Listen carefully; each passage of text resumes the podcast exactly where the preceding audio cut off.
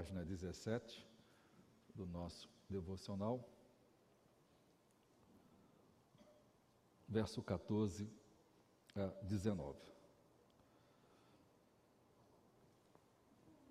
Leamos o texto. E disse Deus: haja luminares na expansão dos céus, para haver separação entre o dia e a noite, e sejam eles para sinais e para tempos determinados, e para dias e anos. Sejam para luminares na expansão, e sejam para luminares na expansão dos céus, para iluminar a terra, e assim foi.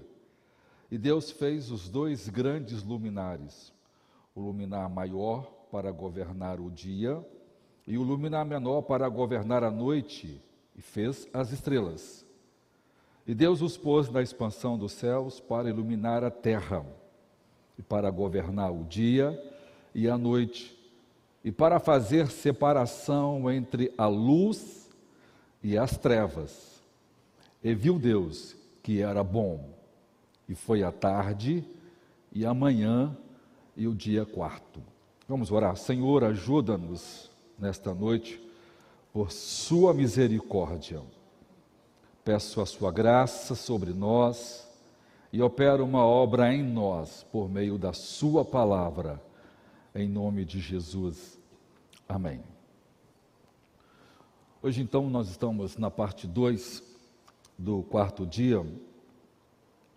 Devo gastar mais um sermão ainda com o quarto dia, mas há muita riqueza nesses versículos que eu queria pensar com os irmãos. Aqui diz que Deus criou as luminárias. E no primeiro dia, no versículo 3, o texto, Deus diz: haja luz e houve luz. E agora no quarto dia, então Deus diz: haja luminárias, haja luzes na expansão dos céus. Esse é o fluxo da criação é, expresso nessa pequena frase: então Deus disse. Esse é sempre, irmãos, o modo da criação, isso é inalterável. Esse é o meio como Deus cria e criou todas as coisas. Não houve processo, não houve evolução, não há tempo e não acrescenta a isso milhões, bilhões e bilhões de anos, nada a isto é acrescentado. Os corpos celestes que nós conhecemos, que é uma criação fenomenal, a gente vai conhecer daqui a pouco, foram criados do mesmo jeito como tudo foi criado. Deus ordenou por meio do poder da Sua palavra e tudo veio à existência completo, complexo e funcional. Os corpos celestes por maior que, ser, que são, né, como são as estrelas, os buracos negros, foram trazidos à existência do mesmo jeito, sem nenhum processo ou estágio evolutivo. Por exemplo, astrônomos descobriram galáxias que inicialmente é, deveriam né, estar lá no início do universo, a 3,5 bilhões de anos-luz da Terra, e, e, teriam, segundo os evolucionistas nessas fotos medidam, e essas galáxias têm 200 milhões de anos. Embora eu estou usando uma linguagem aqui evolucionista, embora as datas realmente não são coerentes, mas para quem admite essa linha de pensamento, como é a maioria, isso é um achado único. E isso acabou trazendo uma série de confusão. Por quê? Porque se uma, se uma galáxia surge com o Big Bang, que acontece há 13,5 bilhões de anos atrás. E depois, quando se tira a foto das galáxias que nós conhecemos ou que estão mais próximas de nós, e a medição dela, cada vez mais que se aprimora, ela tem uma idade jovem, 200 milhões de anos para um evolucionista, é uma coisa que é um bebê, isso é, isso é estranho, mas isto prova uma coisa para a gente, né? Que as descobertas, as fotos independente das galáxias que estão longe da gente ou das que estão a bilhões de anos-luz longe da gente. Toda vez que se observa mais de perto, elas todas, todas já estão prontas. Então, a, a, a, eu li essa semana vários artigos da NASA, vários artigos da, da, da revista Ciência, que é, um, que é, uma revista em inglês, é, de achar de, de reportagem 2017, 2018, 2019 com a abordagem sempre de bilhões de anos. Mas encontrei vários artigos mais recentes em que os astrônomos são mais humildes em dizer: alguma coisa tem que ser feita, porque as novas descobertas estão evidenciando que as estrelas, que as galáxias não são tão antigas como a ciência pensava. Então a ciência pode até discordar de que o universo foi criado, mas ela não pode provar que o universo não foi criado. Pelo contrário, cada hora as provas evidenciam cada vez de que o universo foi criado por Deus.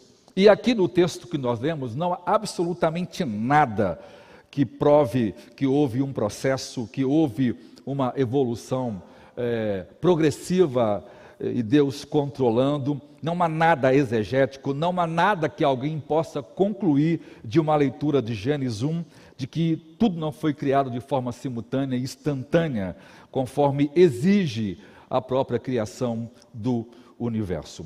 Ou seja, foi a criação fiat, né, a expressão fiat, né, faça-se, surgiu, foi imediata. E, e, e ele Deus fala e literalmente as coisas vêm à existência, porque é exatamente isso que fala toda a Bíblia. Veja o que fala o Salmo 33, o verso 6 e 9. Pela palavra do Senhor os céus foram feitos, e pelo sopro da sua boca todas as suas estrelas, ou so, todas as suas hostes, isto é, estrelas, luas, sóis, galáxias, cometas e tudo mais que existe. Deus fala e tudo vem à existência ele falou e tudo foi feito. Ele ordenou e simultaneamente as coisas aconteceram do jeitinho que ele falou. Então, tudo veio à existência e tudo permanece exatamente, tudo continua do mesmo jeito. Então, lua, sol, estrelas, galáxias e bilhões e bilhões de estrelas que estão no espaço, todo o material que está lá, seja matéria escura, seja antimatéria, uh, seja os átomos, seja a poeira é, cósmica, tudo que está lá está exatamente como foi feito, exatamente como Deus feito, Deus fez com uma complexidade que me deixa atordoado. Isso é extremamente extraordinário. A gente olha para as estrelas né, e parece que elas estão no mesmo lugar, os mapas, muitas bússolas são feitos baseado, por exemplo, nas estrelas, e eles são válidos, mas na verdade elas não estão paradas, elas estão movimentando, mas do ponto de quem está observando, que está imóvel, elas não estão, mas elas estão se movimentando. Na verdade, tudo no universo está girando, né? A nossa galáxia, a nossa Terra gira em torno do seu próprio eixo, e a Lua gira em torno da Terra, e a Terra e a Lua gira em torno do Sol, vão orbitando. O, o Sol é, gira em torno do seu próprio eixo, que arrasta consigo toda a nossa galáxia, e que deve demorar, segundo a ciência, 225 milhões de anos para completar uma, uma, uma volta em todo esse espaço, até que tudo isso completa, até que tudo conclua uma volta Ou seja, nada no universo está parado, tudo está de forma harmônica, harmônica é, matematicamente, geograficamente, é, é, geometricamente pensado, calculado, com, com detalhes extraordinários, numa ciências e leis é, matemáticas, físicas e astrônomas que ainda o homem não entende e não consegue explicar. Tudo, tudo, tudo, tudo, tudo, tudo, tudo nesse universo é, está em órbita. Isso é incrível. Deus planejou isso, então Deus disse: deixa haver, deixa acontecer, e as coisas aconteceram. Deus primeiro separa a luz das trevas, ele chama a luz de dia e trevas de noite. Então houve tarde e manhã de um dia. No início, quando ele criou a luz, e ainda não havia né, o sol nem a lua, o sol e a lua são criados ah, no quarto dia.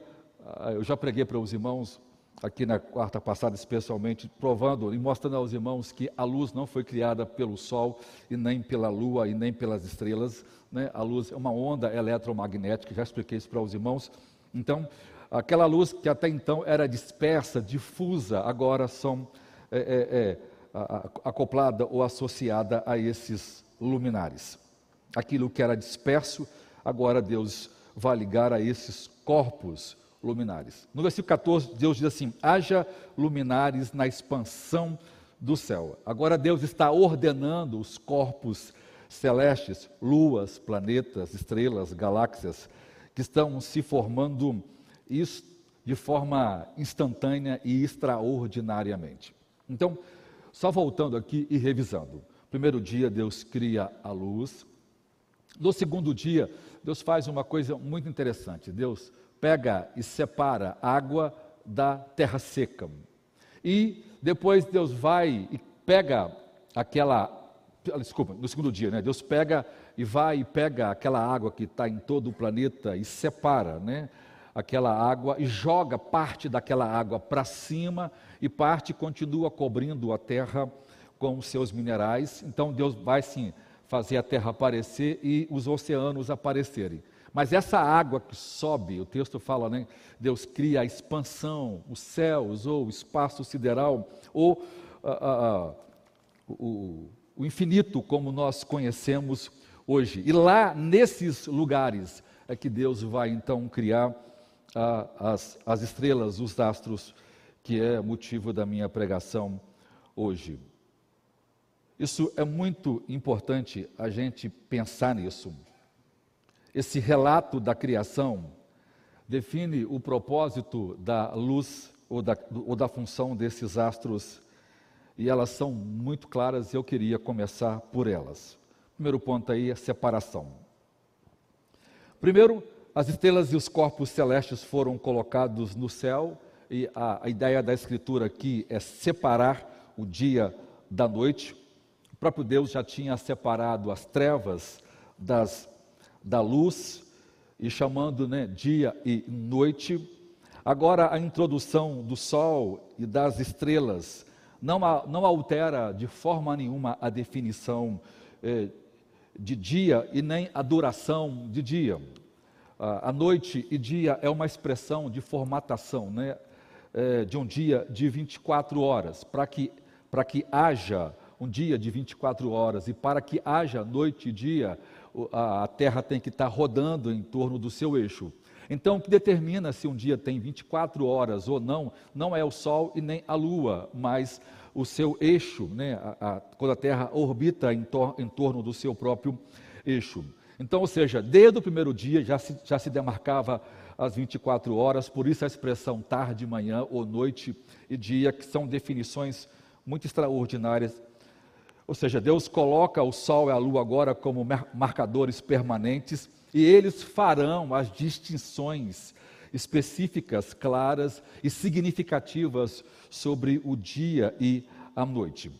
Então, na mente infinita de Deus, essa expressão tem implicações muito maiores do que simplesmente a gente ler o texto. O texto diz para fazerem separação entre o dia e a noite. A linguagem é simples, é direta, é contemporânea, e o texto é, é, continua dizendo que é para governar o dia e para governar a noite. Não que seja semelhante a qualquer tipo de divindade esses corpos celestes.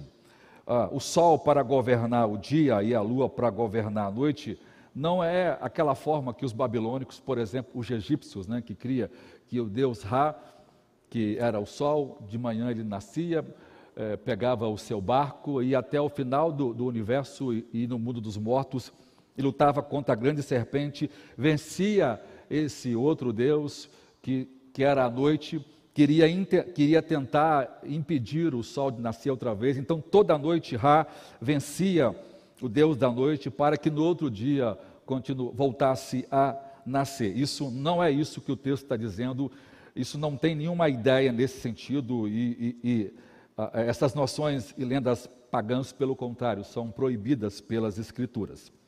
Governam a nossa vida no sentido figurado, ou seja, em outras palavras, a luz que ilumina a terra e governa a passagem do dia e da noite. Obviamente que a luz né, brilha porque ela reflete a luz do sol. Mas na, na visão nossa, né, quem olha de lado, de, de forma eh, daqui da terra, ambas, ambos são fontes de luz. Aqui o texto não dá uma riqueza, irmãos, de detalhes científicos sobre as implicações, mas a frase resume as funções com a perfeição extraordinária. Ou seja, o propósito divino de Deus de dar os astros, Sol e Lua, é para iluminar, mas isso tem implicações astronômicas fantástica. Então vamos começar pelos planetas.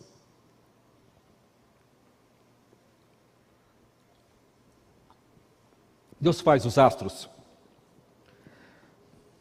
para dar o mais belo espetáculo de luz e cores todas as noites. Por isso há uma beleza incomparáveis, incomparável na, nas estrelas, principalmente quando ela, ela é observada por meio de uma lente poderosa. Então a, a, a alternação entre dia e noite continua, mas agora os corpos celestes estão provendo é, esses, esses dias variados em grau de luminosidade. Deus faz aqui duas grandes luzes. Deus cria uma luz grandiosa que é o sol para controlar o dia e uma luz menor para controlar a noite. Todos esses corpos foram colocados em posições específicas, estratégicas, nesse universo imenso, por causa do bem do planeta Terra, ou o chamado planeta rei.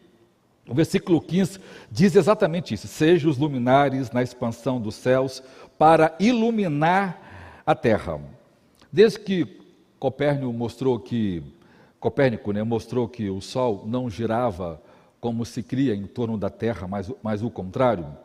Então, a filosofia materialista baseada no iluminista ateu eh, francês começou a propagar um princípio a respeito da Terra e de seus habitantes, conhecido como princípio copernicano ou princípio da mediocridade. Então, se criou um conceito que a Terra não é tão importante assim. Assim, a, a metafísica removeu completamente a Terra e os seres humanos do centro do cosmos. Segundo o princípio da mediocridade, pensa então que os planetas eh, iguais à Terra devem existir os montes pelo universo afora, ou seja, nós não somos nada importante, a Terra não é nada importante. Quando a gente lê qualquer livro de, de, de, de astronomia, ou quando você lê, por exemplo, os artigos que estão eh, em revistas científicas, ou mesmo, mesmo em sites como o da NASA, é muito interessante você ver assim: ah, a Lua é uma Lua medíocre, é, o Sol é um Sol med, me, medíocre, é, o nosso planeta é um planeta medíocre. Tudo isso é, é, é, na verdade, uma expressão que expressa uma amargura profunda de um coração ateu que está desprezando a obra de Deus em virtude da criação de Deus. É, é eu não vou concluir o sermão hoje, mas na conclusão vou mostrar para os irmãos por que, que isso acontece. Deus está pregando o Evangelho de forma graciosa, exatamente assim. É, é, é esse planeta simples, aparentemente humilde, né, aparentemente o nosso planeta, é, que deveria ser valorizado, mas as pessoas se frustram porque é, parece que estão acostumados com isso e não querem isso, mas elas estão encantadas com alguma coisa de fora que elas não conhecem. E é a maioria do conhecimento científico que nós temos da astronomia muda constantemente. Do, me, do mesmo jeito que os astros estão orbitando constantemente em torno do, dos planetas, as teorias científicas estão mudando, elas estão orbitando constantemente em torno da verdade. Mas isso só acontece exatamente para evidenciar que as pessoas estão abandonando o sol da justiça que é Jesus e se atendo, por exemplo, quando as pessoas se referem ao céu, ao sol medíocre. Por quê? Porque existe luas e, e, e sols, é, sóis muito maiores do que o nosso sol, do que a nossa estrela. Então, ela é desprezível aos olhos de quem, de quem observa. Mas é, é esta estrela e esse planeta que Deus focou sua atenção. Então, por isso que o plano de referência cósmico apresentado na Bíblia coloca a terra no centro. Por isso o texto fala aqui versículo 14: para iluminar a terra. Não é para iluminar o universo, é para iluminar a, o foco da criação de Gênesis 1 é sempre esse.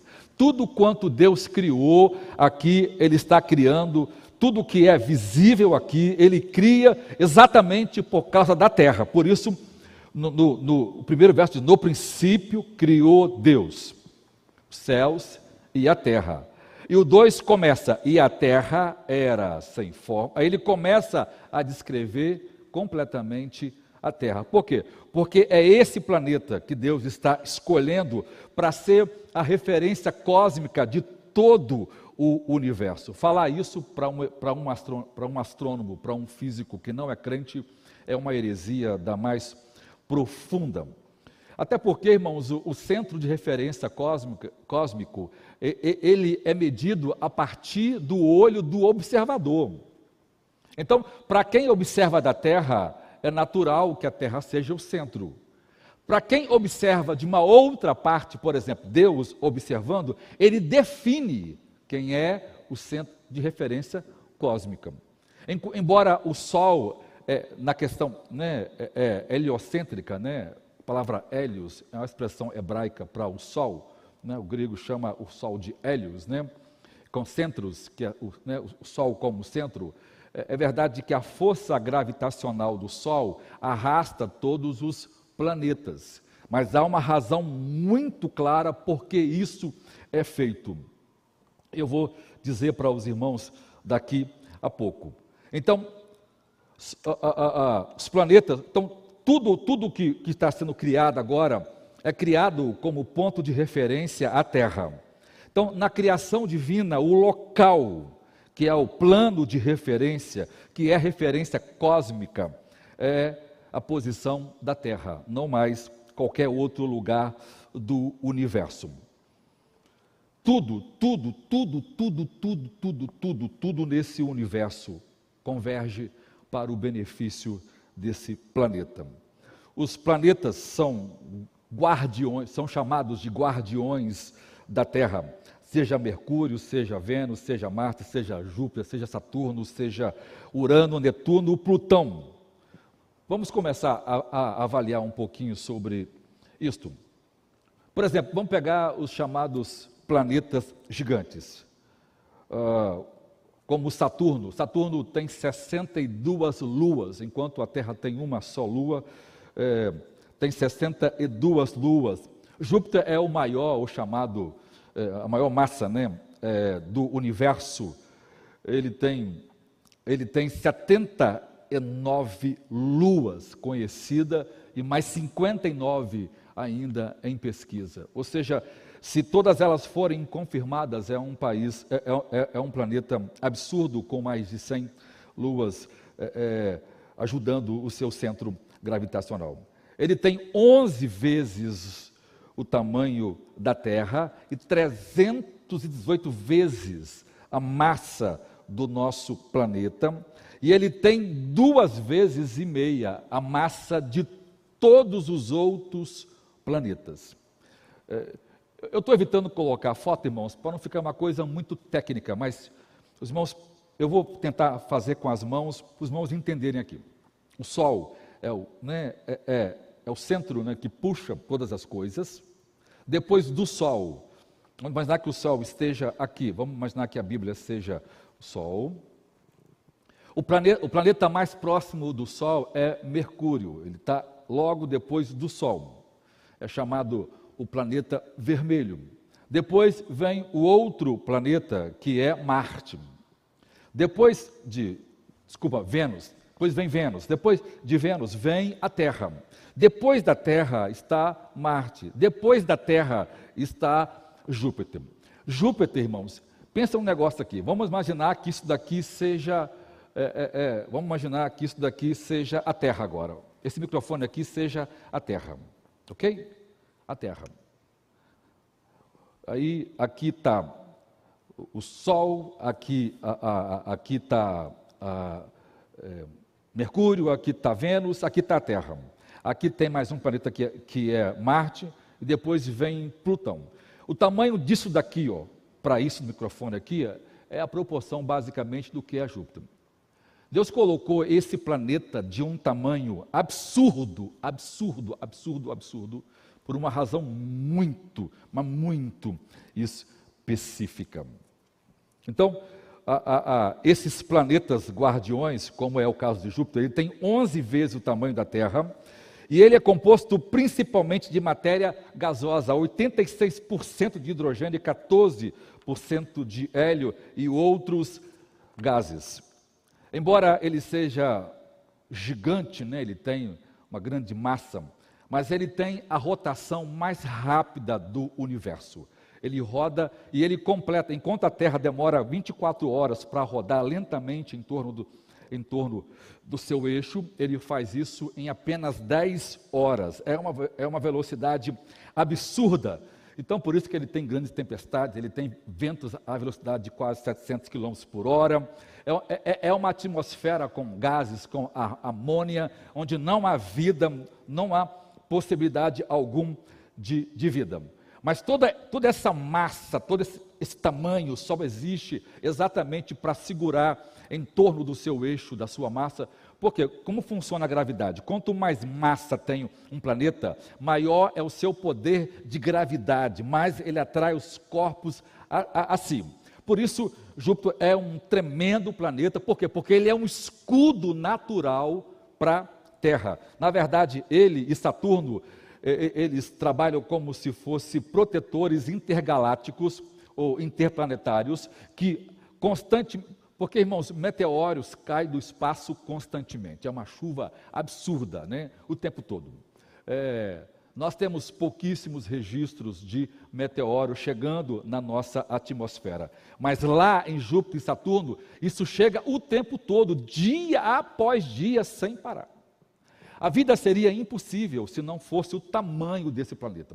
E a Terra está exatamente no centro, no ângulo perfeito, na altura perfeita, colocado para. Assim, a, a evolução não, é, até porque, né, irmãos, a força gravitacional do, do, dos corpos, elas precisam ser calculadas em tamanho, né, em, em, em, em volume, tudo isso é um cálculo milimétrico absurdo, é, a, conta disso é uma conta que dá uns dez, umas 10 páginas de papel calculando aquilo, aquilo para achar o ângulo perfeito, para achar o momento de rotação, o momento, a massa, a área, um aumento da velocidade de. Ou seja, aquilo, aquilo é, um, é feito ao ponto de o um homem, o homem, eh, já errar essa conta, já errou essa conta várias vezes, porque, porque é uma coisa calculada de forma grandiosa. E tudo isso é feito de tal forma para que a vida aqui fosse propiciada. Ou seja, todos os planetas, eles só existem por uma única razão, para propiciar a vida na Terra. Dizer isso, irmãos, isso já foi dito por vários outros físicos crentes, crentes, né? Mas isso no mundo científico é um absurdo. Por quê? Porque as pessoas não querem. É, é o preconceito que as pessoas têm do nosso planeta. Que coisa absurda, né? É aquela ideia de encontrar vida fora da Terra para exatamente desmerecer a criação de Deus, porque não querem prestar conta a Deus. Então, esses planetas, como também o próprio Marte, embora seja menor, eles funcionam como guardiões, eles agem como escudo protetores. E se não fosse isso, não existia vida aqui na Terra. A, a gente vê em filme, né, grandes asteroides vindo, né, para chocar a Terra, irmãos. Isso é humanamente, isso é cientificamente impossível. Não há, porque Deus protegeu o nosso planeta de um jeito que nenhum outro é protegido. É uma coisa louca, irmãos é, é, você vê, né? Quatro planetas, quatro planetas, né? É, rodam em um sentido. Outros três rodam em outro sentido. Tudo isso é para criar uma proteção em, em, em volta desse planetinha que nós moramos. Alguém pensou nesse planeta, alguém amou esse planeta e desenhou tudo para que tudo que tem fora do universo, tudo que tem fora, esteja voltado para o bem-estar desse planeta. Então, os planetas são guardiões e a posição deles no sistema solar são essenciais para a vida na Terra. A nossa posição na galáxia, por exemplo, nos mantém longe de explosões cósmicas. As supernovas, que são estrelas é um milhão de vezes maior do que o Sol, quando explodem, elas emitem é, luz e radiação que consome tudo que está à sua frente. E elas podem chegar a um bilhão de graus Celsius. É absurdo isso. Isso não acontece na Via Láctea, isso não acontece no nosso mundo. E nós estamos longe há tantos anos-luz que isso nunca vai chegar aqui, a não ser que Deus faça isso, como fará no final da, da, dos tempos para destruir esse universo. Aí, nós não estamos, por exemplo, em região que tem, que tem é, abismo gravitacional. Há abismo gravitacional, que se cair um planeta, ele vai caindo e nunca mais sai de lá. Né? Se cair uma estrela, é, não está próximo a buracos negros, que são fonte de energias poderosas de mais de um milhão de sol junto brilhando, que consome tudo na sua frente embora nunca temos visto, mas é uma teoria é, muito aceita hoje. Ou seja, aonde nós estamos não tem poeira, não tem aqui né, a, a, forma como a espiral que estão os planetas, né, de forma que, são, que é plano e é feito num alinhamento tão extraordinário que eles se protegem, especialmente para proteger, e calculando geometricamente, matematicamente, que o único planeta que não sofre absolutamente nada é a Terra. Se acontecer, por exemplo, de em um ângulo, em um ângulo, em um ângulo, é, é, vamos imaginar aqui que aqui na frente, aqui é Júpiter, aqui na frente esteja a Terra, a, a Terra, né? Então, na hora que bater aqui um, um asteroide e ele quicar, foi, Deus fez de tal jeito, irmãos, ele calculou a velocidade, calculou a massa, calculou o vácuo e tantas coisas que hoje um homem não sabe fazer para que isso bata, pule a Terra e bata em outro planeta. Foi feito para não atingir. O local que colocou é fantástico. Por exemplo, os chamados gigantes de gelos, que são os planetas mais distantes da nossa Terra, como Urano, Netuno e Plutão. As as luas internas, de, eles também têm várias luas, né, eh, de Urano, de, de, de parecem ser metade água e metade é, rocha nova. É, isso aqui é, é, uma outra, é um outro milagre fora do comum, porque você não consegue unir nitrogênio com com rocha, como isso aconteceu, ninguém sabe. A ciência não consegue explicar. Não existe fusão, não existe fusão química no mundo que é capaz de fazer isso. É um milagre. Há, há tantas coisas no universo que não se pode explicar, porque não há, a lei não se conhece como isso foi feito. E, e, e eles estão numa, numa região é, de, de, de gravidade tal que, que a a, a, a temperatura é, chega próximo de, de, de, zero absoluto. Então, é muito frio. Depois de Júpiter, os, os, que vêm, é muito frio. Por quê? Porque a luz solar que chega lá é muito pequena por causa do tamanho de Júpiter. De Júpiter. Então, o que acontece? Quando chega no final da espiral, é fantástico, né? É, é, é, é a, mesma, a mesma lei, irmãos, que funciona na cozinha. É a mesma lei que funciona no espaço. Já viu centrífuga, força centrífuga e força centrípeta? Uma, né, uma funciona de, de dentro para fora e outra de fora para dentro. Pois é, quando chega lá, estas duas forças fazem um trabalho tal que os dois, que os três gigantes gelados, por que, que, os, por que, que os planetas que são gelados são gigantes? Por quê? Porque a pressão atmosfera fria que saem desses planetas com a sua força gravitacional, quando chega na Terra, no, nesse momento de fusão, cria uma atmosfera extremamente extraordinária e uma renovação de ar e de elementos extraordinários. Ou seja, Deus pensou tudo em função de um planeta. Por que nove planetas? Poderia ser dois. Poderia ser dez.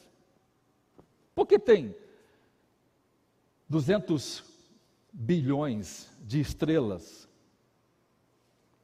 400, é, 200 bilhões de galáxias.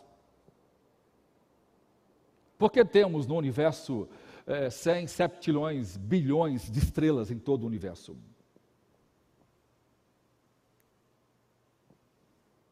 Mas por que no nosso sistema solar só tem nove planetas?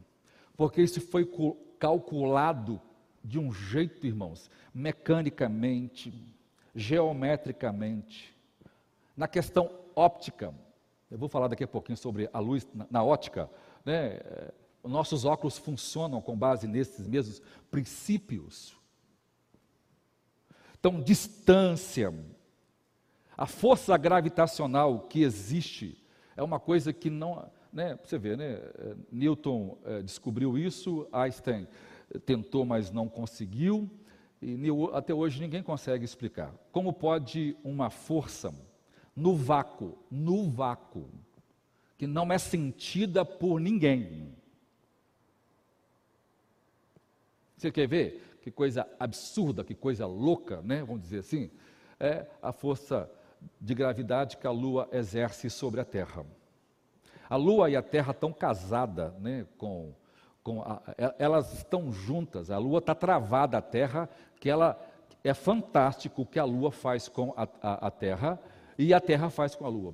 É o mesmo lado sempre, daqui a pouquinho vou pregar isso com os irmãos, ou seja, há, há uma questão, há um controle absoluto sobre isso. Deus fez exatamente para proteger esse planeta.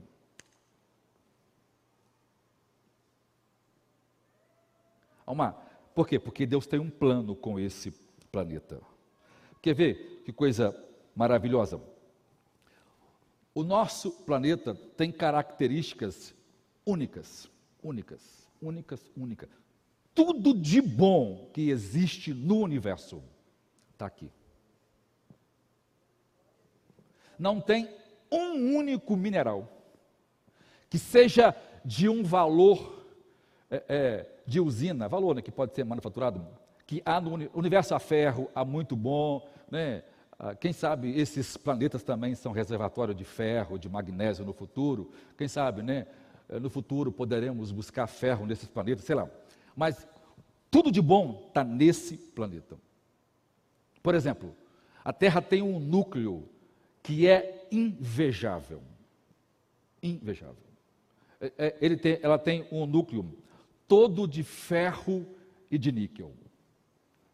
Isso seria o sonho, isso seria o suprassumo de sonho de um planeta. Por quê? Porque se, se o centro da Terra é, é a junção de, de ferro com níquel, e se em volta é uma lava que permite com que esse núcleo esteja em movimento, ele cria um poderoso campo magnético ao redor da atmosfera que é absurdo. O campo magnético da Terra é algo que nós usamos na te tecnologia, usamos nos celulares, não usamos, usamos tantas coisas mais, porque é, é, é um meio fantástico e isso protege, é um campo de força poderoso. Nenhum outro planeta no universo tem essa capacidade. Nada. Então vamos ver um pouquinho do Sol. O Sol e a Lua são corpos fascinantes. O Sol é um astro maior, é uma intensa bola de chamas. O núcleo dele é, seria o maior reator nuclear já visto. Ele tem um diâmetro de 1 milhão e 400 mil quilômetros. Ele é 109 vezes maior do que o diâmetro da Terra. O, é, seu volume é 1,3 milhões de vezes maior do que o da Terra e significando que se o, se o Sol fosse oco, nós teríamos que colocar um, um, um milhão de objetos do tamanho da Terra dentro dele para preenchê-lo. Se o Sol fosse do tamanho de uma bola de boliche, a Terra seria comparado ao menor grão de areia. A maioria dos cientistas acredita, porque isso também não é certo, 70% do Sol é hidrogênio, 28% é hélio, 1%, 1,5% carbono, nitrogênio, oxigênios e 0,5% outros gases. Pensa comigo. A parte exterior do Sol ela tem 5 mil Celsius de temperatura. E o centro são 5 milhões. Ou seja, lá no centro acontece as explosões a cada segundo de mais de 800 milhões de toneladas de hidrogênio explodindo para emitir luz para o nosso planeta. A forma como o Sol funciona é algo maravilhoso. E o único planeta que consegue absorver tudo de bom que o Sol faz é a Terra. Ele é o único planeta que recebe todos os raios. Ele é o único planeta que recebe os raios, os raios na intensidade exata. Se a Terra fosse um pouquinho mais perto do Sol, aqui nós teríamos temperatura a 80, 90 graus. Se fosse um pouquinho mais para trás, nós teríamos um planeta gelado. Tudo isso está completamente ligado de um jeito maravilhoso. Ou seja, o Sol foi feito para poder radiar sua luz em um único lugar na Terra. Porque em todos os outros planetas ele bate, mas ele só é problema. O único lugar onde tudo quanto o sol, o sol foi criado para fazer. Irmãos, a, a, você vê, apesar de todo cientista saber disso, mas por que não crê nisso? Porque ele admite que foi a evolução que fez isso. Então a Terra é só uma, um planeta é, mais sortudo do universo. A Terra. Só. O acaso e o tempo fez tudo isso. Ou seja, é uma, é uma eu sei que é uma tolice, mas vamos chegar lá. Então, por isso todos os, devido a essa grande massa, né, de um volume absurdo, é por isso que tudo gira em torno do Sol. O Sol arrasta, irmãos, escute-me, o Sol arrasta toda, todo o nosso sistema solar, e arrasta com uma força tão perfeita que nada, nada muda. É, é, parece que ele supervisiona, ele controla, ele administra, ele literalmente governa todos os planetas e tudo quanto acontece no nosso sistema solar para uma única coisa: trazer todos os benefícios para esse planeta. Muitos cientistas creem que a Terra e os planetas do nosso sistema solar, uma vez já fizeram parte do Sol. Há uma, um astrônomo, né, o, o, o, o, Carl Sagan, ele é, ele é um ateu ferrenho, ele comandou a NASA, depois que aquele grupo de astronautas crentes foi à Lua, na Apolo 8, né, e ele odiou porque leram a Bíblia no espaço. Pensa num cara endemoniado. Esse cara já escreveu vários livros, ele é best-seller, ele é pai, ele junto com Dawkins e outros ateístas do mundo tem dito coisas absurdas. Mas eu vou pregar mais especificamente com ele, dele quando a gente terminar esse sermão aqui. Mas ele fala, ele diz que nós somos feitos de coisas das, das estrelas. Radiação cósmica, poeira, elementos, átomos, de uma estrela que explodiu e então veio sendo trazido por essa explosão, e quando chegou aqui, de alguma forma aquilo foi se juntando de forma. Né, é, irmãos, olha só, é, é, é, é assim, é, um negócio muito, muito, muito demoníaco. Muito demoníaco. Imagina o seguinte: é, um cara que fez 10 PHD, vamos dizer assim, um cara que, vamos dizer que tem um entendimento absurdo. Mas me parece que chega um momento em que todo o entendimento do indivíduo acaba tornando ele acéfalo.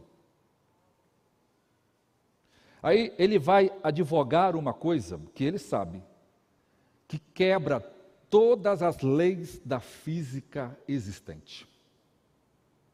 Que está dizendo, jamais pode ser provado um é por isso que todos os debates que foram feitos até hoje com os criacionistas, eles sempre venceram os evolucionistas. Por quê? Porque a evolução não tem sequer uma única prova. Irmãos, quando eu digo isso, eu estou repetindo, por exemplo, PHDs como Adalto Lourenço, eu estou falando de um pós-doutorado como Marcos Eberin, estou falando sobre, sobre o Michael Hürer, que é hoje considerado um dos maiores é, é, químicos da América do Norte. É, eu estou repetindo gente que é perito. Eu, eu, não sou perito em física nem química, mas esses caras são fera. Eles já mostraram isso em livros e mais livros, mostrando uma coisa: tudo quanto a evolução diz, nunca foi provado. Eu, eu assisti né, eu tenho assistido algumas dezenas de debates desse tempo, tanto em inglês quanto em português, e em todos eles os debates é, dos criacionistas foram maravilhosos. Por quê? Porque é uma coisa, está na criação, está evidente, e contra fatos não há. Mas por que o cara advoga isso? Por quê? Porque ele tem uma pré-concepção ateísta. Ele não crê em Deus. Ele não crê nesse livro. Já viram a quantidade de matérias que a Isto É, que a Veja, que a Super Interessante está trazendo agora nos últimos meses contra o cristianismo? Já viu?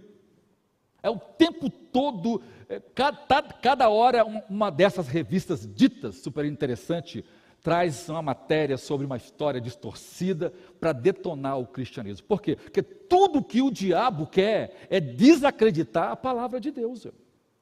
E esses homens estão lá por quê? Porque eles querem é, é, reafirmar a escolha errada que fizeram em crer no ateísmo, que é uma crença, em, ao invés de crer em Deus e ter que prestar conta de seus pecados. Embora creia ou não creia, ele vai prestar a si mesmo. Então esse cara diz que tudo que explodiu lá, que, que formou aqui, que explodiu lá, formou alguma coisa aqui.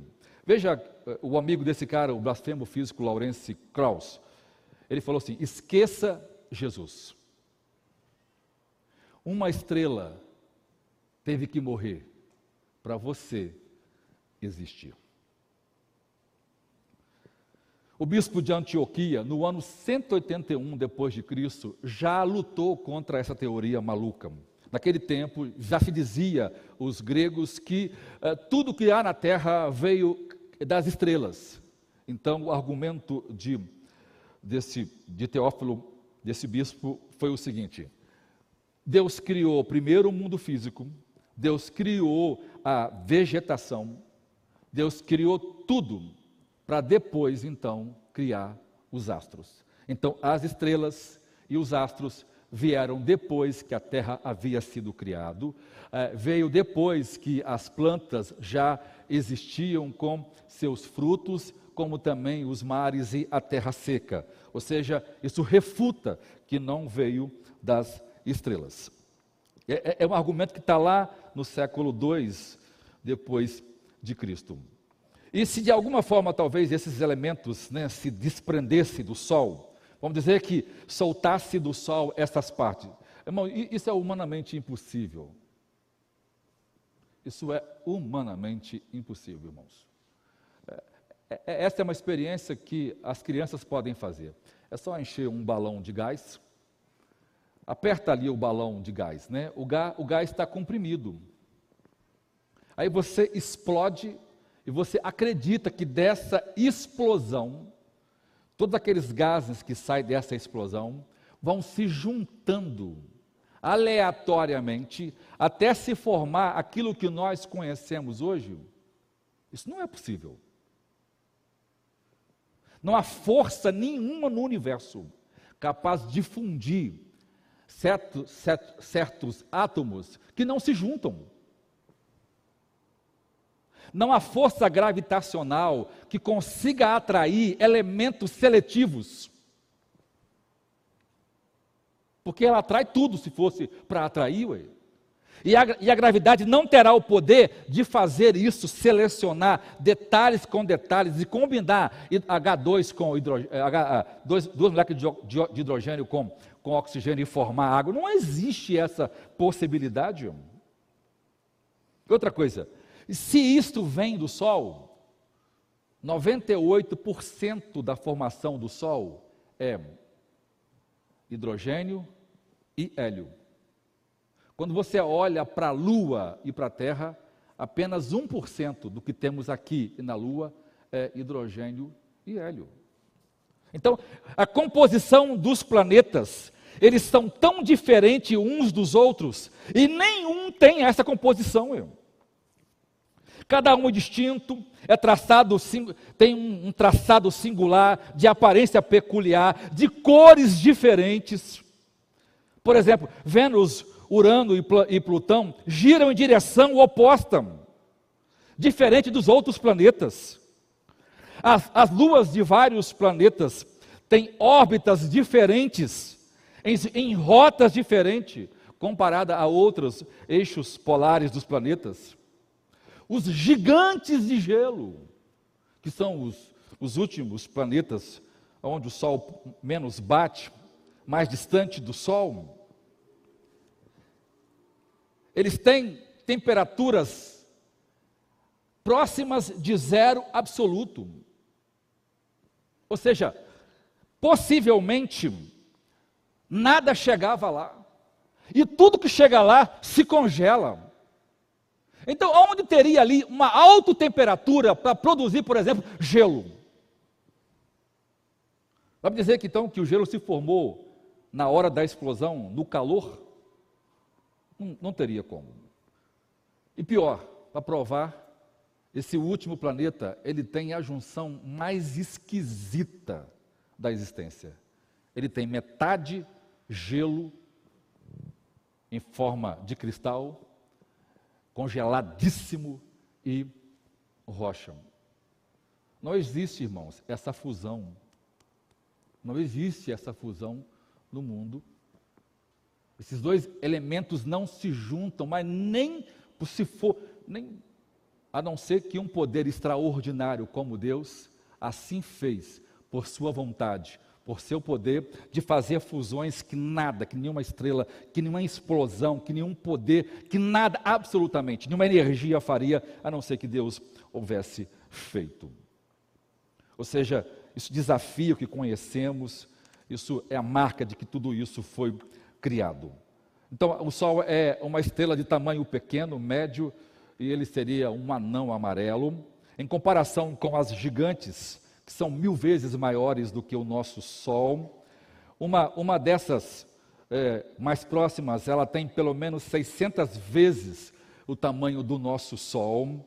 A distância milimétrica entre a Terra e o Sol é de 150 quilômetros, e isso não poderia ser diferente. A, lua leva, a luz leva oito minutos para chegar aqui na, na Terra. E, e veja, né, o brilho do Sol é tão extraordinário, mas ocasionalmente acontecem as chamadas erupções escuras na sua superfície, como se fossem manchas que ele emite pulsões elétricas, como já aconteceu várias vezes é, ocasionando, por exemplo, a perda da energia de cidades e países e continentes inteiros por causa de uma coisa que aconteceu lá no Sol. É uma coisa muito extraordinária. Outra questão é a Lua. A Lua são satélites naturais que orbitam um planeta. Até junho de 2009, no universo conhecido, nós temos 168 luas orbitando seus planetas. Mercúrio e Vênus não têm nenhuma lua, né, porque eles estão muito próximos do Sol. Os gigantes, é, é, Saturno tem 62 luas. Uh, Júpiter, o maior planeta, tem 79. Por que ele tem 79 luas, irmãos? Por quê? O tamanho da massa precisa dos satélites para equilibrar. Do mesmo jeito que o Sol e a Lua faz com que, é, por exemplo, a, a, Lua é quem faz a Terra inclinar no seu eixo, né? É ela que faz a Terra ficar inclinada e rodar em torno do seu eixo. Você vê, né? Ela, ela é um quarto da Lua, mas ela manda, né? É como se a Terra fosse o homem e a Lua fosse, fosse o, o a, a, a mulher, né? Ela comanda os dois estão atrelados, não tem divórcio na Lua e, no, e, e, no, e, no, na Terra, porque eles estão juntos desde a criação, estão sem, e é o mesmo lado. É, a Lua nunca vira a cara para a Terra. Eles estão no mesmo lado, mesmo lado. Eles rodam juntinhos assim, ó. sempre juntos, por quê? Porque estão atrelados pela força da gravidade, e isso é uma coisa fantástica que acontece. Então, essa, a lua e o sol faz com que o planeta não, não fica bambo, porque senão ele ia rodar que não, não jogou peão aqui, já só, o peão começa a rodar assim, em pezinho, ele vai caindo, caindo, né? como se fosse um bêbado. Então, a, a, a, essa força faz com que a Terra e a Lua, né, no caso lá, as luas de Saturno, faz com que ele não, não, não, não orbitem e não gire de forma é, é, é, desengonçado ou tonto e gera problemas aqui no nosso planeta. Por isso Deus colocou lá 79 lua. Absurdo, né? Mas é legal. Saturno tem duas luas oceânicas, são oceanos congeladíssimos. É, uma é o Encelados e o outro é Titã uh, são subterrâneos, né? E isso dá um efeito extraordinário na iluminação aqui na Terra. Mesmo que a, que a nossa Lua seja um corpo imenso, mas ela é apenas um quarto do nosso planeta. Dependendo é, da luz do Sol que bate, porque a luz, a, a Lua é um, um, planeta, ela é um, um, satélite, né? então ela não tem é, é, as rochas da Lua, irmãos, é, é, é diferente. Por exemplo, né, as luas de Saturno, como é, é a Encelados, ela é lisinha. Ela é como se fosse um espelho. Então, ela é um espelho perfeito. Não sabe que, que quando Einstein fez a, a, o, o, teste, que ele colocou né, o espelho como se fosse é, um espectro por onde a Lua passa, então a luz bate e ela né, muda as direções. E os ângulos que fazem da, da, de bater e refração e refletir é absurdo, é perfeito aquilo. Né? Então, a, a, quando, quando o Sol bate nessa lua, ele reflete 99% da luz solar. A nossa lua não. Ela é uma cor escura, cinzenta, ela é cheia de, de montes, de, de é, crateras, ela é toda irregular. Então, quando o sol bate nela, que ele vai refletir para a terra, né? O sol vem, bate e reflete aqui na terra, ele só reflete 10% da luz que ele recebe. Por quê? Aí você pega, né, eu li essa revista, a, a lua é um espelho horrível, né, é, um, é um espelho medíocre. Ela não é um espelho medíocre. A lua foi criada assim. Exatamente assim. Você já imaginou se a lua refletisse, irmãos, toda a lua que ela, que ela, a luz que ela recebesse? Oi, nós não teríamos noite. Nós não teríamos. Por isso que a lua, a luz que vem da lua, é, é, é primeiro que, que é, ela vai eliminar os, os, os, os raios né, que atrapalham principalmente a luz branca, né? Por exemplo, hoje a Águia Branca e outras empresas que trabalham com transporte de, de passageiro tem uma sala iluminada, né? Com um tipo específico de luz, onde chega o motorista e ele é, é, passa um tempo de bicicleta ou tomando fazendo bicicleta, né, ou, ou, tomando um café naquela sala, porque aquela luz produz um tipo de, de hormônios no corpo que espanta o sono. Deus criou uma lua que elimina esses raios e eles não são refletidos. E os raios que são refletidos são raios adormecentes. Já viram um negócio desse? A lua faz uma terapia no nosso corpo que nos faz sentir sono. É um negócio fantástico. Deus, Deus está. É, é, é, ela gira né, em torno da terra e isso influencia completamente em tantas outras coisas. Você vê, né? A, a, a, a inclinação do eixo da Terra para que, para que as, as, o clima da Terra tenha as variações necessárias, é a Lua que faz. As fases lunares que nós vemos na, na Terra são causadas pela posição em relação à Lua. Então a Lua né, começa é, é, é crescente, é minguante, crescente, até tornar a lua cheia e depois lua nova. Na lua nova a gente não vê porque ela está entre o Sol e a Terra, né? então por isso a, a, a, nós não vemos, às vezes só vemos aquela, listinha. Nós vemos o sol, a lua também de, de, dia, né? porque na fase da lua nova e na lua é, é, minguante ela está começando no céu e o horário que ela está é a parte da tarde ou de manhã, então nós vemos.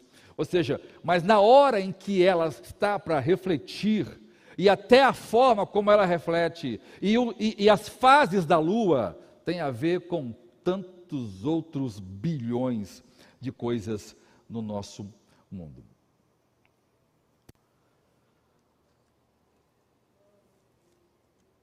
Por exemplo, a questão das marés baixas e marés altas é definida pela lua. Você vê, né? a, a, parece que a gente não sente, mas parece que é uma pressão. Né? A, a Lua está mais. Imagine a Terra, então em torno da Terra tem, tem, algo como se fosse um ovo assim. Então, quando a Lua está tá, tá mais próxima, né, nos, nos polos, nesses, no Equador assim, ela está mais próxima da Terra, em torno de 340 quilômetros. Mas quando ela está lá né, em cima, como se fosse nos polos, ela está a 450 quilômetros longe da Terra.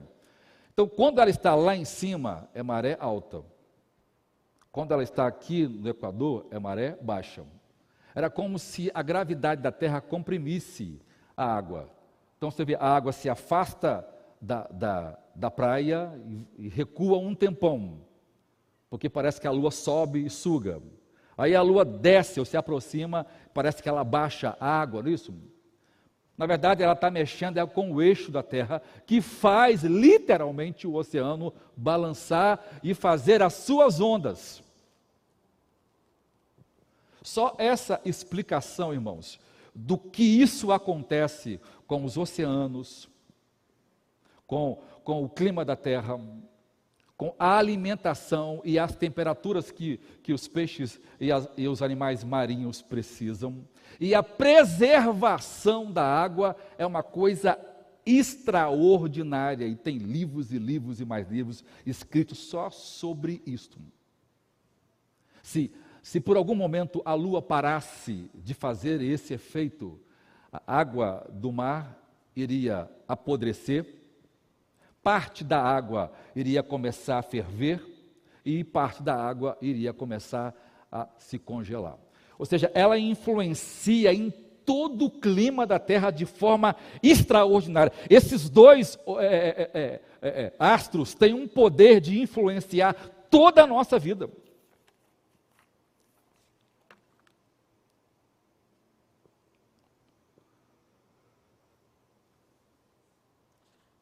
Ou seja, tudo que a gente faz hoje, tudo, tudo, tudo, tudo, tudo, tudo, tudo, tudo, está governado por essas questões.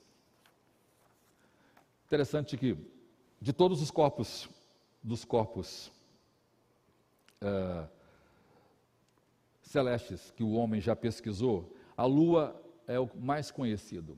O homem já foi na Lua várias vezes, desde 1968. Lá já pisaram 13 astronautas. O primeiro quem pisou foi um cristão, o Neil Armstrong.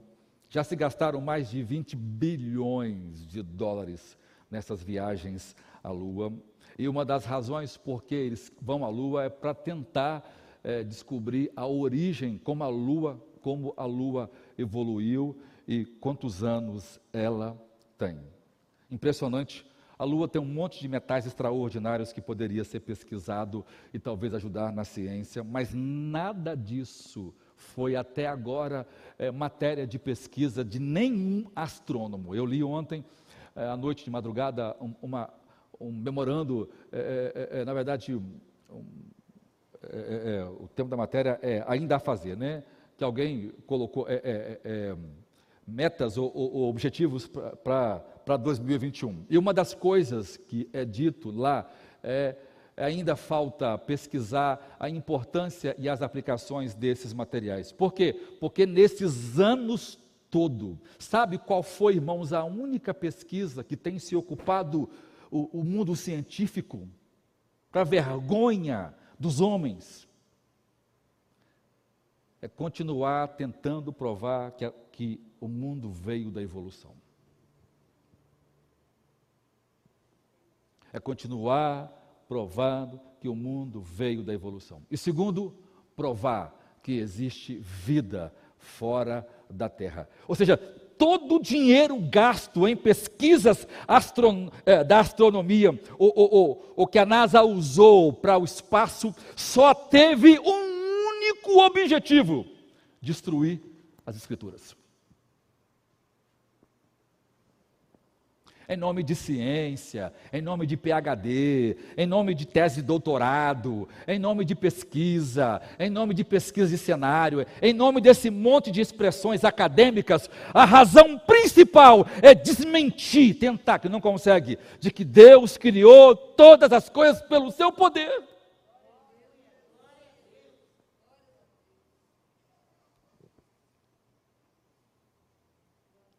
É o único lugar que os homens realmente conhecem. As fotos mais claras que nós temos de todo o universo é de lá. Sabemos tudo sobre a Lua. Mas o que todo mundo quer saber é se na Lua já morou alguém. E quantos anos ela tem. Como as, aí as teorias que formaram a Lua são as coisas mais absurdas do mundo. Mas não é simples olhar para lá e ver. Alguém criou tudo isso. A posição ótica em que a lua está, é, ela irradia os, os raios certinho. Ela, é, ela, não absorve alguns, mas o que ela faz? Ela cria um efeito que reduz essas ondas desses, desses raios é, é, de alta frequência, e esses raios acabam não chegando a nós. Então ela libera raios de, é, é que são que produzem mais é, é, melanina ou outros hormônios que faz a gente repousar, isso é feito com uma precisão absoluta, com um cálculo extraordinário, de forma que a geometria, a ótica, a engenharia por trás disso, o pensamento, a matemática por trás, é algo absurdo. A mente humana ainda não conseguiu ah, nem chegar próximo desses cálculos. Mas está lá, ou seja, não tem como ter surgido da obra como obra do acaso. Não seria mais fácil? Deus criou tudo isso. Então agora vamos descobrir quais são as leis que Deus criou para que o sol e a lua agisse assim. Vamos descobrir por que, que a lua consegue fazer a seleção natural dos raios. Você já imaginou? Poderia criar é, é, é, tantos tipos de remédio, por exemplo, que poderia evitar a, a, a luz é, ultravioleta que causa câncer de pele. Poderia ajudar um meio de canalizar de forma mais específica o infravermelho, que se sabe muito pouco dessa luz de baixa frequência, que não podem ser vista, é, vistas, esses raios não podem ser vistos a olho nu. Por isso a gente olha para o céu à noite o céu com bilhões e bilhões e bilhões de estrelas.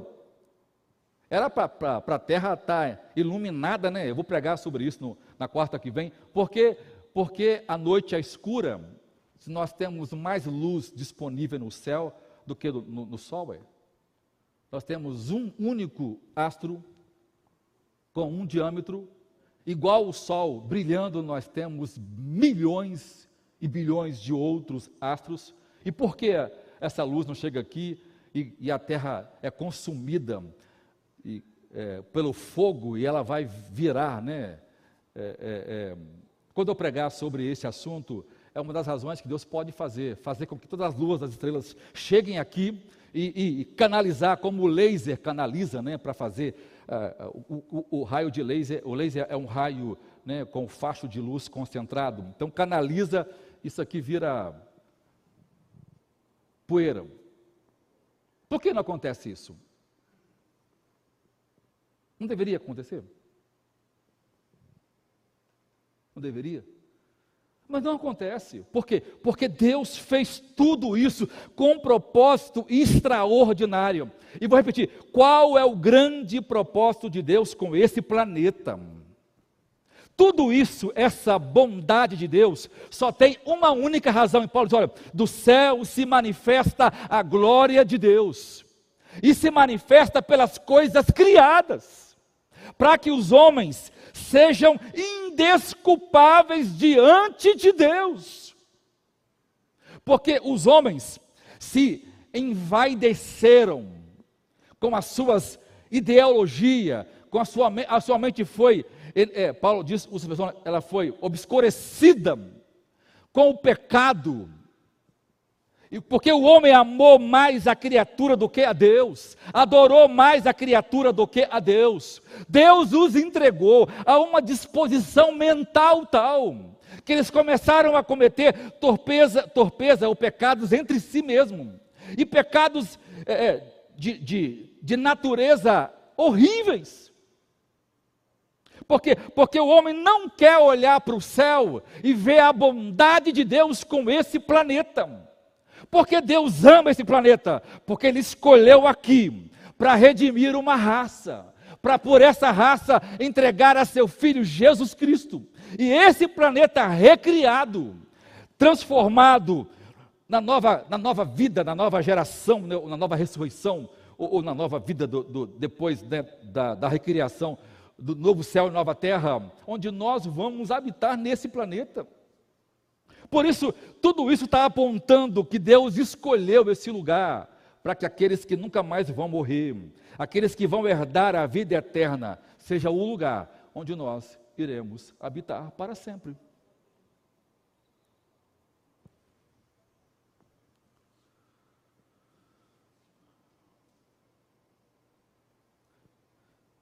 Por que, que nós não queremos ser restaurados na visão original? Por que nós não queremos uma terra como foi criada no Éden? Por que nós não queremos uma terra plena como esta? Porque nós estamos com o coração voltado para conceitos evolucionistas. Então a gente fica encantado porque um buraco negro tem não sei quantos, é, o poder de mais ou menos 150 sóis juntos queimando. Há uma supernova, uma supernova quando explode, tem um bilhão de graus Celsius. Isso não chega aqui, Deus nos colocou longe disso. Isso está lá mostrando que um Deus gracioso criou todas as coisas. Isso está evidenciando que isso é um perigo.